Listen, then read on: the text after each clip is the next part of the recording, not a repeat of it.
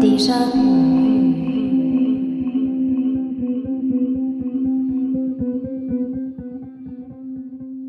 Ja, hallo, grüß dich und herzlich willkommen zurück bei einer neuen Ausgabe des Déjà-vu Geschichte Podcasts.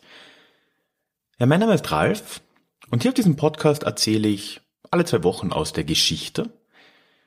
Aber nicht irgendwas aus der Geschichte, sondern es sollen Stories sein mit, ja, mit Gegenwartsbezug und vor allem mit der nötigen Portion Augenzwinkern.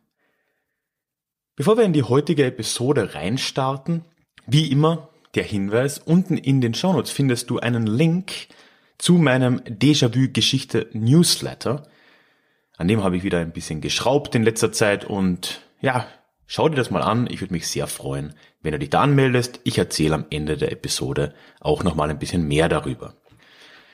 Also heute, heute geht es um ein, ein kompliziertes Thema. Ja, und es ist ein kompliziertes Thema aus zwei Gründen. Erstens ist es ein einfach sehr altes Thema. Es geht heute nämlich um die Frauenrechte und ja, Frauen, Frauen und Männer gibt es, seit es die Menschheit gibt. Wenig überraschend. Also außer natürlich, man glaubt der Bibel, dann gibt's die Männer etwas länger als die Frauen. Ist auch schon bezeichnend für die heutige Folge. Andererseits, der zweite Grund, warum das ein bisschen ein kontroverses Thema sein könnte, ist schlicht und ergreifend, dass ich eben ein Mann bin und jetzt über die Frauenrechte reden will. Aber das traue ich mich heute einfach mal. So, wie gesagt, die Beziehungen zwischen Mann und Frau sind so alt wie die Menschheit selbst. Aber meiner Meinung nach, wenn man über die Frauenrechte reden will, in unserem heutigen Verständnis davon auch, dann kann man weite Teile dieser Menschheitsgeschichte fast ignorieren, weil über weite Teile der Geschichte war die Lage der Frauen rechtlich, sozial, wirtschaftlich vollkommen zum Vergessen.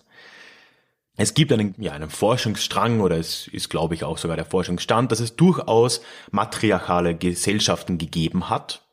Und zwar so bis in die Jungsteinzeit hinein.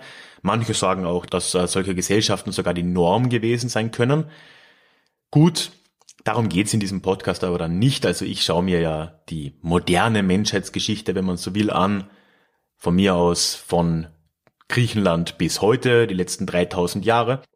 Und da ist es so, dass eigentlich fast überall, fast auf der gesamten Welt und zu fast jedem Zeitpunkt wir in patriarchalen Gesellschaften gelebt haben und leben. Und die Stellung der Frau, ja, die, die war da dementsprechend. Trotzdem, wenn man sich so zum Beispiel Wikipedia mal durchliest, Entwicklung der Frauenrechte, gerade so über die Geschichte, dann stolpert man da über einige Aussagen, die, die fast positiv dargestellt werden, obwohl es vollkommen lächerlich ist.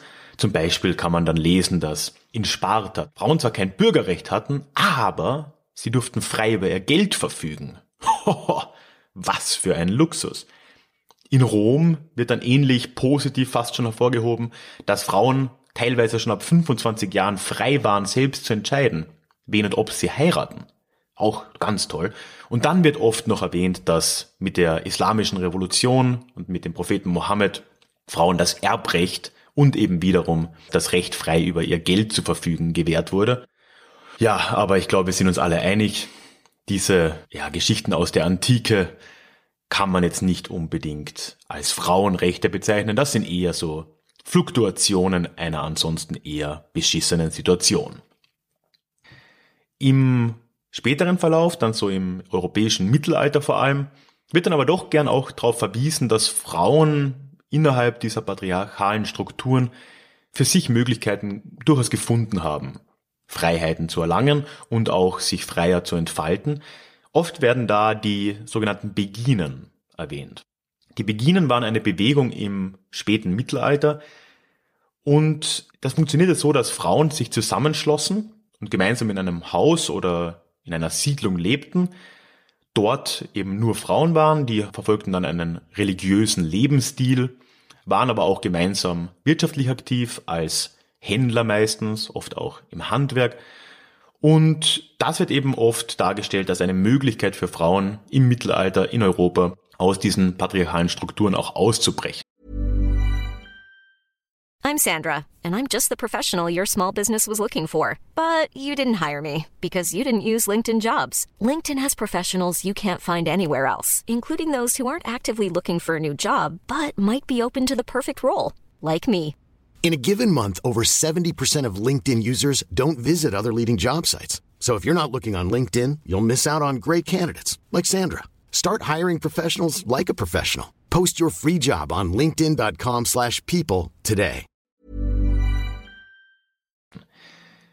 Im Prinzip waren diese Beginen ähnlich wie Klöster gestaltet, mit dem großen Unterschied, dass sie eben nicht in die kirchlichen Strukturen eingegliedert waren. Das heißt, man war einerseits nicht an die Kurie gebunden, man war nicht den Weisungen der Kirche unterstellt. Andererseits gab es auch kein Gelübde. Das heißt, man konnte als Frau relativ einfach und frei beitreten, aber auch wieder austreten. Man musste auch seinen Besitz nicht aufgeben, so man ihn denn hatte, und konnte sich eben auch wirtschaftlich relativ frei entfalten. Das heißt, diese Beginen haben im Mittelalter tatsächlich eine Möglichkeit geboten für Frauen in Europa, ein bisschen aus diesen althergebrachten, männlich dominierten Strukturen auszubrechen. Sie werden aber in der feministischen Forschung teilweise auch ein bisschen übertrieben. Man muss nämlich schon dazu sagen, dass diese Beginen erstens ein geografisch relativ begrenztes Phänomen waren. Im deutschen Gebiet gab es einige Hochburgen, zum Beispiel in Köln gab es relativ viele dieser Beginen Gemeinschaften, auch in Flandern, das war eine ganz klassische Hochburg.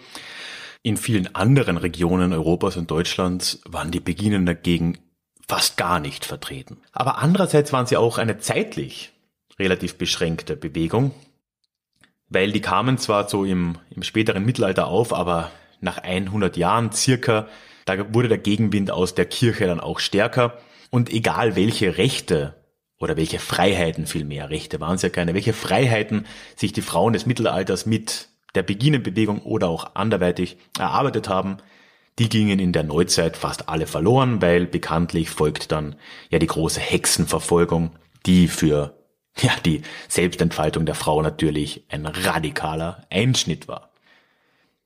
Wirklich über ja über Emanzipation, über Frauenrechte in irgendeinem modernen Sinn kann man meiner Meinung nach daher erst ab dem 18. Jahrhundert reden. Das 18. Jahrhundert, das war ein Moment, da hat sich ja sehr viel geändert. Und das hat natürlich in erster Linie mit der Aufklärung zu tun. Es war ja dieses 18. Jahrhundert geprägt von ja, Philosophen, vor allem in Frankreich und in Großbritannien, die sich Gedanken dazu, darüber gemacht haben, wie, ja, wie die Gesellschaft aufgebaut werden kann, eine möglichst freiere Gesellschaft, wie sich der Mensch in dieser Gesellschaft entfalten kann. Ja, und auch wie der Staat äh, ja inklusiver sein kann für seine Bürger. Einige große Namen dieser Zeit wären jetzt David Hume für den britischen Bereich, Jean-Jacques Rousseau für Frankreich, aber natürlich viele mehr. Und aus dieser Aufklärung entwickelte sich ja dann sehr vieles, was unsere heutige Welt prägt. Und das trifft durchaus auch auf die Frauenrechte zu, wenn auch, wie wir noch sehen werden, mit einiger Verspätung. Also kurzes Zwischenfazit kann man vielleicht schon ziehen. Wenn man sich die letzten 3000 Jahre männlich-weibliche Beziehungen, wenn man so will, anschaut, dann sah es für 2800 Jahre für die Frauen einigermaßen beschissen aus und in den letzten 200 Jahren hat sich dann langsam etwas getan.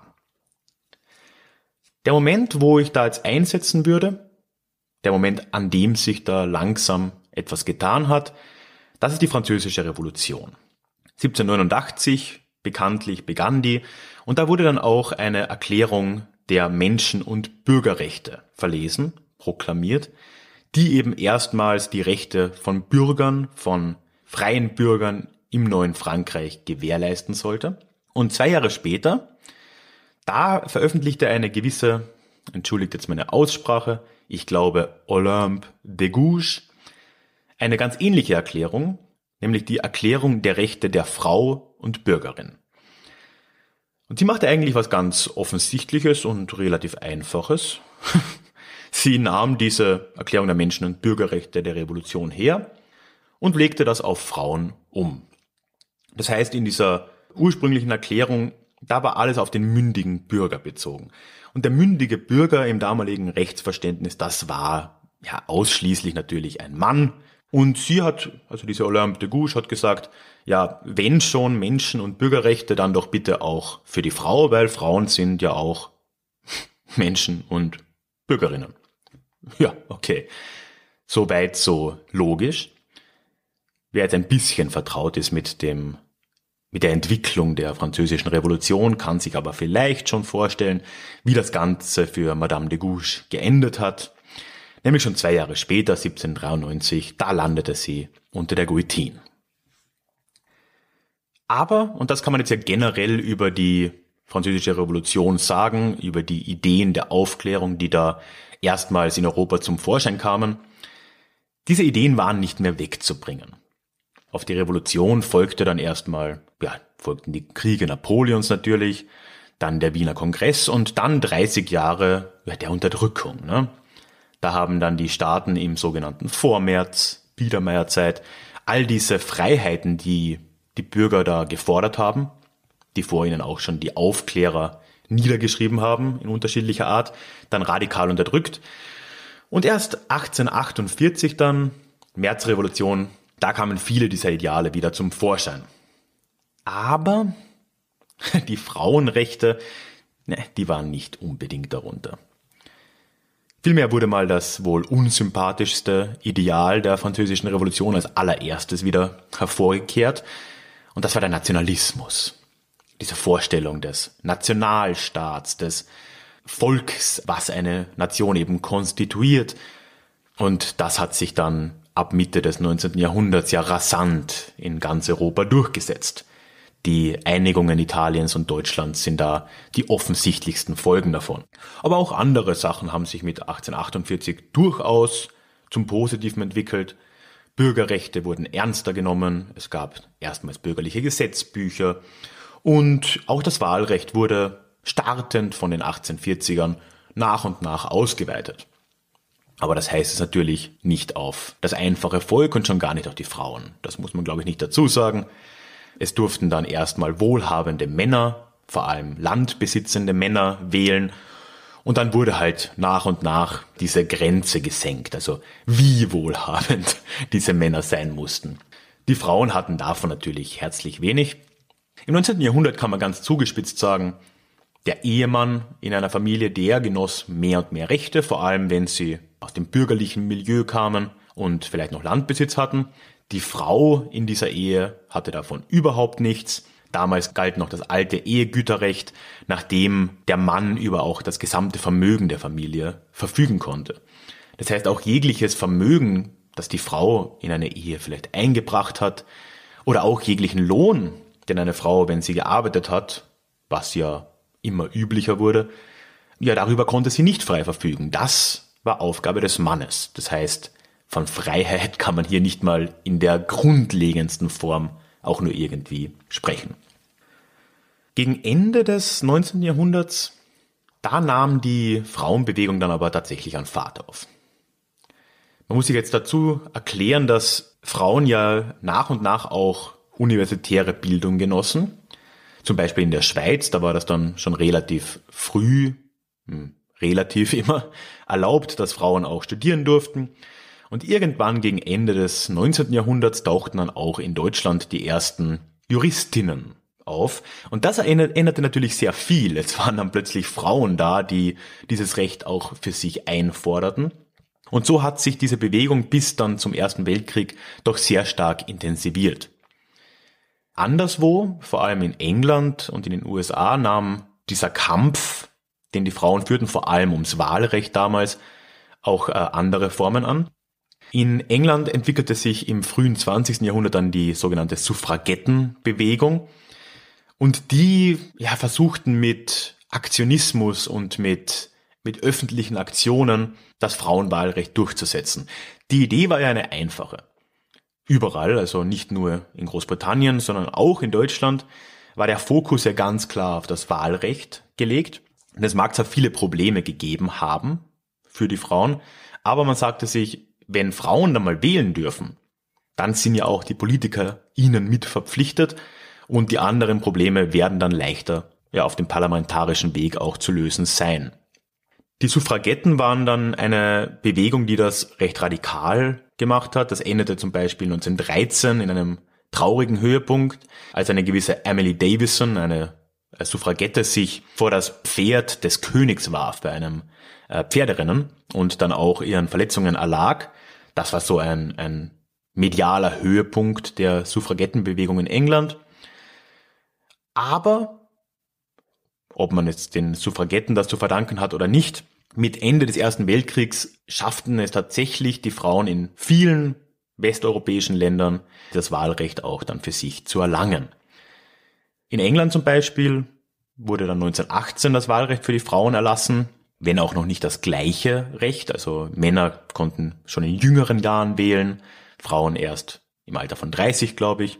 In Deutschland wurde das allgemeine Frauenwahlrecht 1918 dann auch beschlossen und in der Wahl zur Nationalversammlung 1919 durften Frauen dann schon wählen. Andere Länder waren natürlich auch schneller. Das muss man auch dazu sagen. Es hat nicht überall einen Weltkrieg gebraucht, um Frauenrechte durchzusetzen. Finnland war in Europa ein früher Vorläufer. Einige amerikanische Bundesstaaten haben das schon in den ja, späteren Jahrzehnten des 19. Jahrhunderts auch ermöglicht. Neuseeland hat, ich glaube 1907 war es, das Frauenwahlrecht ermöglicht. Aber gut, 1918 dann auch in Deutschland, auch in Großbritannien, ja und auch anderswo. Oft wird dieser Triumph, dieses Wahlrecht, das ja auch ein Triumph für die Frauenbewegung tatsächlich war, damit erklärt, dass die Frauen eine größere Verhandlungsmacht besessen haben nach dem Krieg. Einfach weil sie während des Weltkriegs ja auch in der Rüstungsindustrie, in der Wirtschaft allgemein eingesetzt wurden und dadurch eine andere Stellung in der Gesellschaft auch erhielten. Das ist sicher wahr, man muss aber schon auch dazu sagen, dass die Frauenbewegung, die politische Frauenbewegung, da einen ganz großen Einfluss auch drauf hatte. Denn die in England, weiß ich es jetzt im Detail, haben ja durch Lobbying es ermöglicht, dass relativ überraschend Ende 1918 noch dieses allgemeine Frauenwahlrecht auch erlassen wurde. Das war nicht selbstverständlich. Es hat sich nicht jemand 1918 gedacht, oh, die, die lieben Frauen, die haben jetzt so brav Granaten gebaut, jetzt geben wir ihnen da das Wahlrecht. So, so einfach war es natürlich nicht. Natürlich waren da, ja heute würde man sagen, Pressure Groups aktiv, die in den Parlamenten und in den Parteien dafür gesorgt haben, dass dieses Frauenwahlrecht 1918 tatsächlich kam. Und darauf muss man auch verweisen, wenn man es ein bisschen simplifiziert darstellt mit dem Ersten Weltkrieg. Gut, also in Deutschland brachte dieses Wahlrecht den Frauen nicht lange was. Bekanntlich 1933 kamen die Nazis an die Macht, dann gut, dann war Wahlrecht sowieso passé, ob Mann oder Frau. Frauen hatten aber auch kein passives Wahlrecht mehr, das heißt, man konnte sich auch zu nichts mehr wählen lassen. Ja, und ohnehin unter den Nazis bekanntlich wurde die Rolle der Frau in der Gesellschaft auf nichts mehr als die Mutterrolle reduziert, also sprichwörtlich die Melkkuh der Nation. Many of us have those stubborn pounds that seem impossible to lose, no matter how good we eat or how hard we work out. My solution is PlushCare. PlushCare is a leading telehealth provider with doctors who are there for you day and night to partner with you in your weight loss journey. They can prescribe FDA-approved weight loss medications like Wagovi and Zepbound for those who qualify. Plus, they accept most insurance plans. To get started, visit plushcare.com slash weight loss. That's plushcare.com slash weight loss. Nach dem Zweiten Weltkrieg, da erreichte die oder erlangte die Frauenbewegung dann tatsächlich einige ganz wichtige Triumphe. 1958 wurde in Deutschland, also in, der, in Westdeutschland, das Gesetz über die Gleichberechtigung von Mann und Frau erlassen und damit erst wurde äh, diese Vermögensverwaltung innerhalb der Ehe aufgelöst, also dass der Mann über das Vermögen der Frau mitverfügen konnte. Das endete erst 1958. 1976 überhaupt erst wurde gesetzlich die Aufgabenteilung in der Ehe gestrichen. Davor stand da irgendwo, dass der Mann das Geld nach Hause bringt und die Frau sich doch bitte um Haushalt und Kind kümmert. Gut, wurde nicht immer wirklich verfolgt, aber das stand bis in die 70er Jahre tatsächlich noch im Gesetzbuch. Und so hat sich erst in den letzten Jahrzehnten wirklich für die Frauen einiges zum Besseren gewandt, gerade im rechtlichen Bereich. Wobei es da auch heute immer noch große Missstände gibt. Das heißt, alles in allem, wenn man sich jetzt diese letzten 3000 Jahre der Geschlechterbeziehungen anschaut, dann sehen wir wirklich über den allergrößten Teil, über 99 Prozent, ja, nicht ganz, dieser, dieses Zeitraums, da haben die Frauen so gut wie nichts zu sagen. Wir lebten über den weitesten Zeitraum unserer modernen Menschheitsgeschichte in patriarchalischen Systemen. Und erst in den letzten 200 Jahren hat sich langsam dieses Verständnis für Frauenrechte und dafür, dass Frauen schlicht und ergreifend gleichberechtigt sein können, durchgesetzt. Wir hatten erst vor 230 Jahren in der Französischen Revolution erstmals ein öffentliches Bekunden dieses, dieser Idee der Frauenrechte. Das mag vorher schon geäußert worden sein, aber diese Olympe de Gouges war die erste, die das wirklich für weitere Massen auch bekannt gemacht hat. 230 Jahre. Nicht so lange her. Das Wahlrecht feiert in Deutschland gerade dieses Jahr sein 100-jähriges Jubiläum. Auch nicht super alt. Und das Gesetz für Gleichberechtigung, das eben der Frau auch in einer Ehe die Gewalt über ihre eigenen Finanzen gab, das ist gerade mal 60 Jahre alt. Da sieht man schon, das ist alles eine relativ rezente Entwicklung. Das ist wirklich der kürzeste Teil der Menschheitsgeschichte. Und das erklärt, glaube ich, auch die Probleme, die Frauen heute eben immer noch haben in der Gesellschaft. Weil, und das kann man wahrscheinlich argumentieren, die heutigen Probleme, die die Frauenbewegung auch immer noch sieht, sind immer weniger rechtliche Probleme, in Westeuropa zumindest, in Deutschland, und immer mehr sind es soziale und wirtschaftliche Probleme, ja, und dabei kann es die Geschichte, denke ich, schon auch, ja, zumindest Erklärungen bieten. Weil das Problembewusstsein für all diese Themen, also das ist unter Männern immer noch, na, ich will nicht sagen nicht existent, aber natürlich nicht mal annähernd da, wo es sein sollte. Ja, und ein Grund, warum das so ist, neben, ja, schlicht und ergreifend auch Ignoranz, ist natürlich, dass das Thema geschichtlich gesehen immer noch ein relativ neues ist. Wir haben gesehen, Erst seit 60 Jahren gibt es überhaupt ein Gesetz zur Gleichberechtigung. Es ist wohl oder übel eine Frage der Zeit, bis sowas dann auch kulturell und sozial seine Akzeptanz findet. Ja, und das ist wohl ein Kampf, in, in dem wir uns immer noch nach wie vor befinden. Und der einzige Weg aus diesem Dilemma ist natürlich mehr Problembewusstsein, mehr Verständnis für die Lage, in der wir heute sind und mehr Verständnis, finde ich, aber gut, das muss ich jetzt sagen, auch für die historische Entwicklung dahinter. Ja, und damit würde ich es auch schon wieder belassen für heute. Also das heute war ja wirklich ein Thema, das habe ich jetzt in 25 Minuten wirklich sehr stark reduziert dargestellt, das gebe ich auch zu. Andererseits finde ich, man sollte auch versuchen, so große Themenblöcke wie eben Frauenrechte ja in diesem Format unterzubringen. Das habe ich heute versucht. Ich freue mich aber, wenn du da vielleicht mehr darüber weißt als ich, freue mich über Hinweise. Ich bin am besten per Mail erreichbar unter der feedback at deja-vue-geschichte.de. Nochmal, das ist die feedback at deja, D-E-J-A, minus vue, V-U, minus geschichte.de. Also bitte lass mir da gerne deine Gedanken zukommen. Mich würde es interessieren, wie du das einschätzt. Den Stand der Frauenbewegung, der Frauenrechte heute, auch in Anbetracht eben dieser Geschichte, wie du glaubst, dass der heutige Stand ist, wie die Aussicht ist, was die größten Probleme nach wie vor sind. Bitte lass mir da einfach mal deine Gedanken zukommen, das würde mich sehr interessieren. Was ich auch noch erwähnen muss, ist, dass die heutige Episode tatsächlich ein Hörerwunsch war und zwar nicht von einer Frau, sondern von einem Mann, vom Helmut. Danke vielmals, Helmut, für die Idee. Ich finde, es ist ein sehr wichtiges Thema, dass man das auch mal ein bisschen historisch anpackt. Da bin ich natürlich immer sehr dankbar für solche Hinweise, weil man kommt ja nicht auf jedes Thema selbst. Und unter der E-Mail-Adresse, die ich gerade genannt habe, freue ich mich immer, wenn du mir etwas zukommen lässt. Ein, ein Thema, das dich interessiert, ein Thema, wo du glaubst, dass ich in diesem Podcast oder auch auf dem Blog sinnvoll was dazu sagen könnte. Das freut mich. Ich habe es am Anfang schon gesagt, unten in den Shownotes findest du dann auch noch den Link zu meiner Website, wo ich dir alles über den Déjà-vu-Geschichte E-Mail-Newsletter erzähle. Gut, einerseits erhältst du auf diesem Newsletter natürlich immer alle aktuellen Informationen zu Podcast-Episoden, zu Blogartikeln, zu allem anderen, was sich so tut. Andererseits habe ich da gerade auch ein bisschen dran gewerkelt. Und wenn du dich jetzt anmeldest, dann kriegst du eine kleine Miniserie am Anfang, wo ich dir, ich nenne es die Geschichte der Menschheit, ein bisschen erzähle. Ich habe mir da so ein paar Charakteristika der Menschheit rausgesucht, wie ich finde, wie wir Menschen uns in der Geschichte immer wieder ähnlich verhalten aufgrund gewisser ja, Grundbedürfnisse oder gewisser Einstellungen. Und habe eine kleine Serie zusammengestellt, wo ich da einfach so ein bisschen erzähle. Ja, das kriegst du alles, wenn du dich jetzt für den E-Mail-Newsletter anmeldest. Wie gesagt, unten der Link. Ich freue mich, wenn du dabei bist.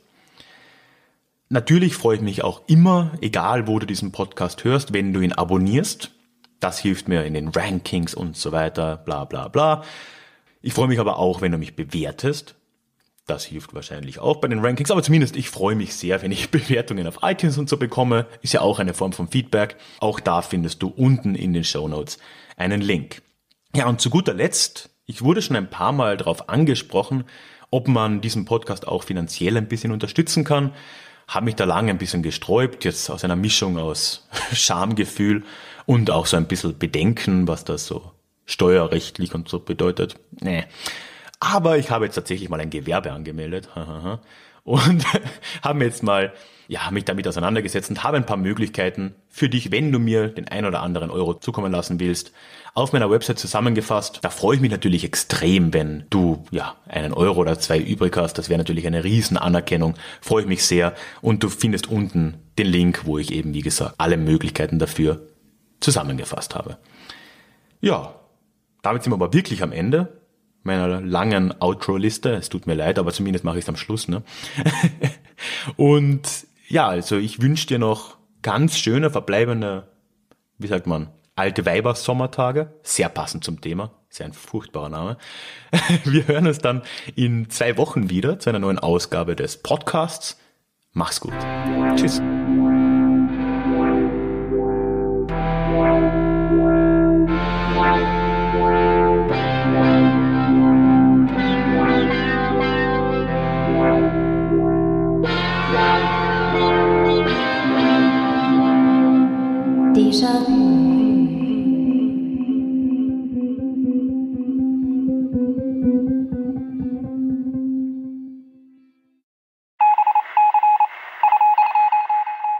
Möchtest du dich noch mehr mit Geschichte beschäftigen?